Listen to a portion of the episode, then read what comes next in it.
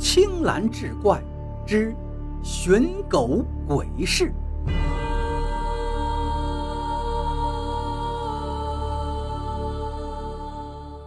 等我慢慢恢复意识，双手撑地站起来时，两条腿像灌了铅一样沉重。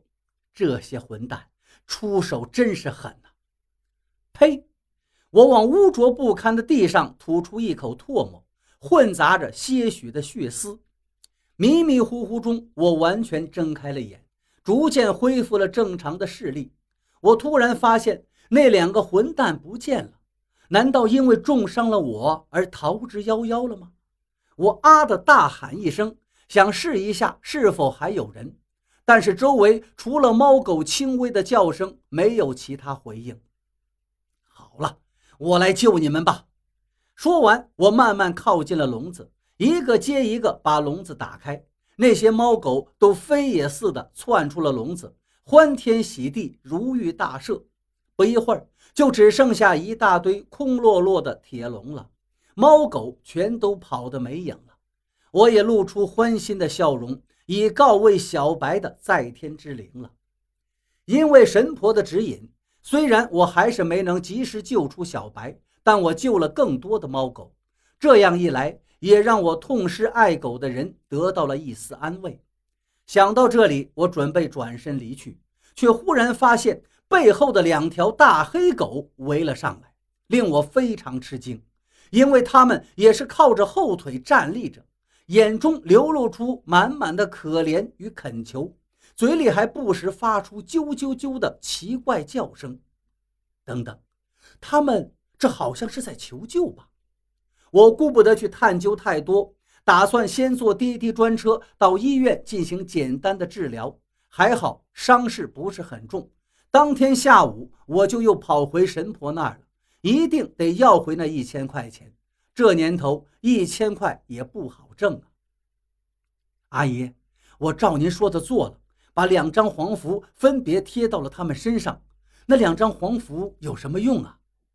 此时的我鼻青脸肿的模样，坐在神婆的面前，一定是很滑稽的。保你平安呀！神婆笑呵呵地说道。亏您还笑得出来，我都被人打成这个样子了。我答应您的事情我做到了，您也该兑现承诺了吧？我真的没什么好心情，只想着要回钱，赶紧走人。我已经把钱转给你，你没收到吗？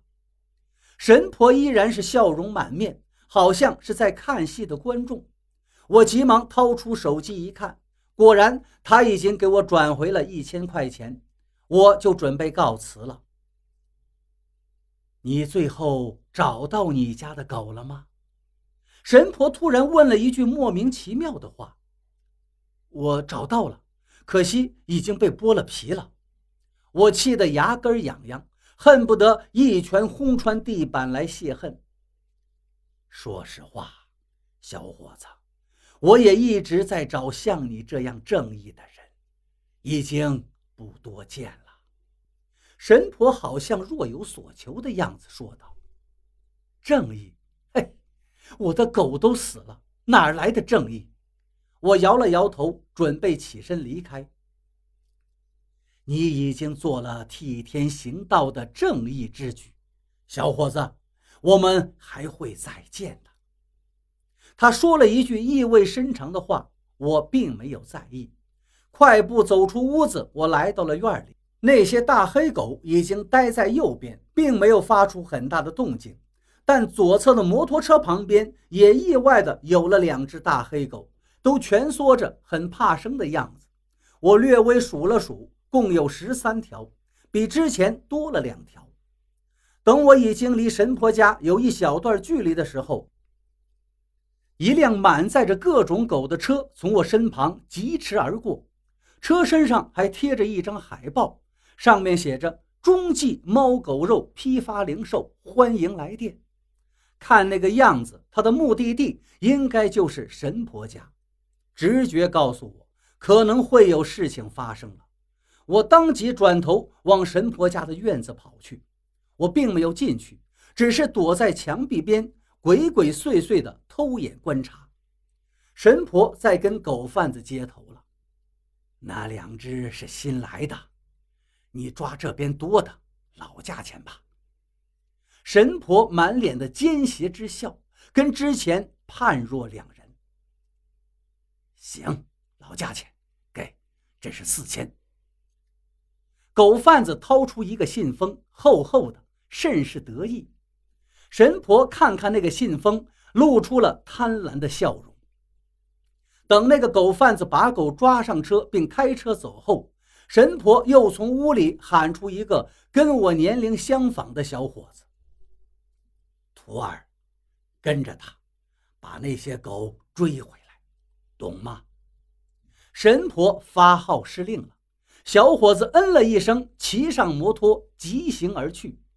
此时的我躲在墙外，早已经是目瞪口呆。后来，我也只把这个故事告诉了几个死党，而他们都是半信半疑。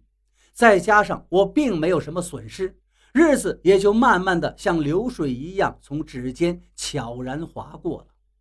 约莫过了三天，这天上午，我刚下班回到家里，突然闯进来两个民警。你三天前去过一家狗肉店，现在那两个店老板都失踪了。你跟我们到派出所一趟，配合调查吧。